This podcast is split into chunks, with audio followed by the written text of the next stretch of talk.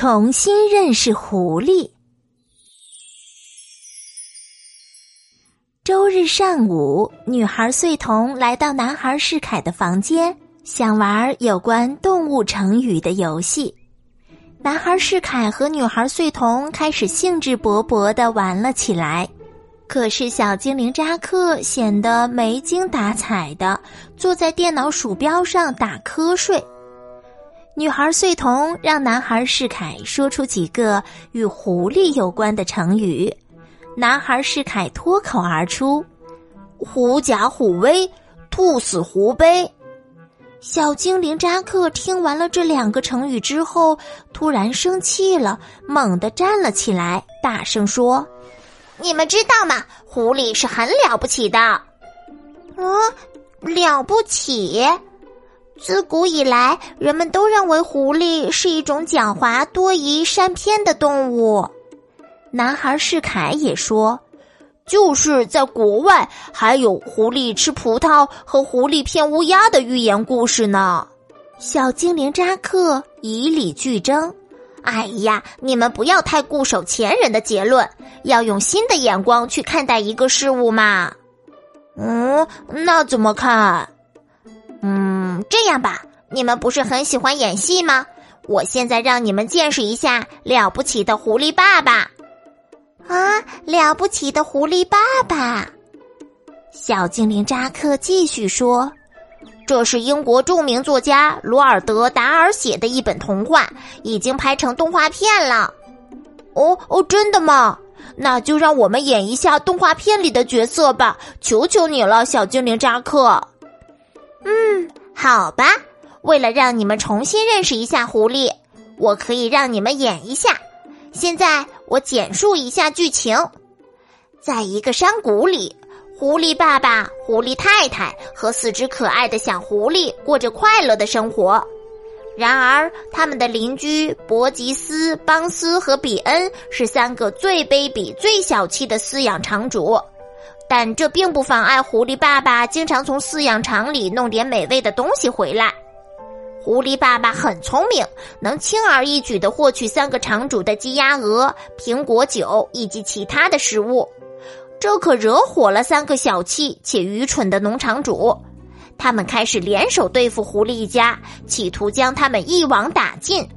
农场主们先是守住洞口，用猎枪射击狐狸爸爸，但是枪法不太准，只是打掉了狐狸爸爸的一条尾巴。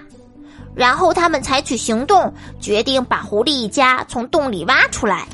他们先是挖洞，然后用挖土机来挖山。最后，在山里布下天罗地网，并在洞口死死的守候，想要饿死狐狸一家。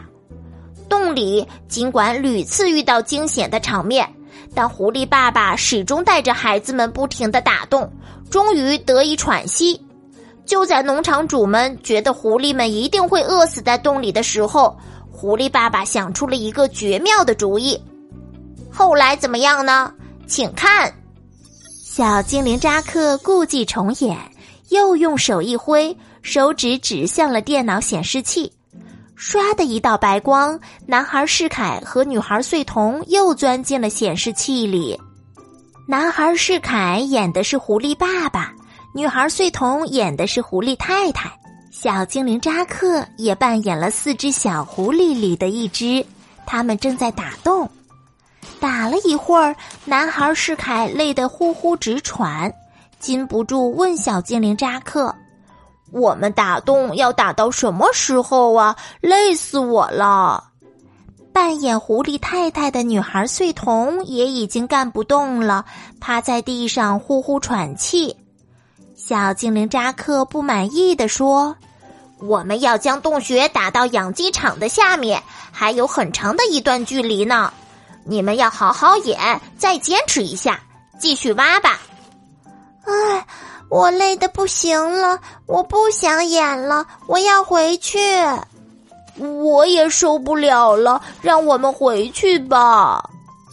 嗖，一道白光过后，三个人又回到了现实世界。小精灵扎克神气的问他们两个：“怎么样？这点苦都吃不了？”还不如狐狸爸爸一家呢。女孩穗童一屁股坐在沙发上。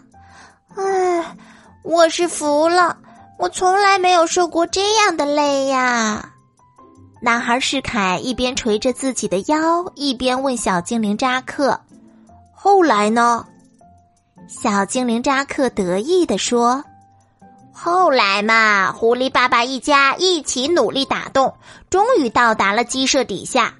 最后，狐狸爸爸带领一家子捉了好多只鸡，邀请了许多动物朋友，开了一场盛大的庆功宴。”而那三个农场主呢，却还愚蠢的守在洞口呢。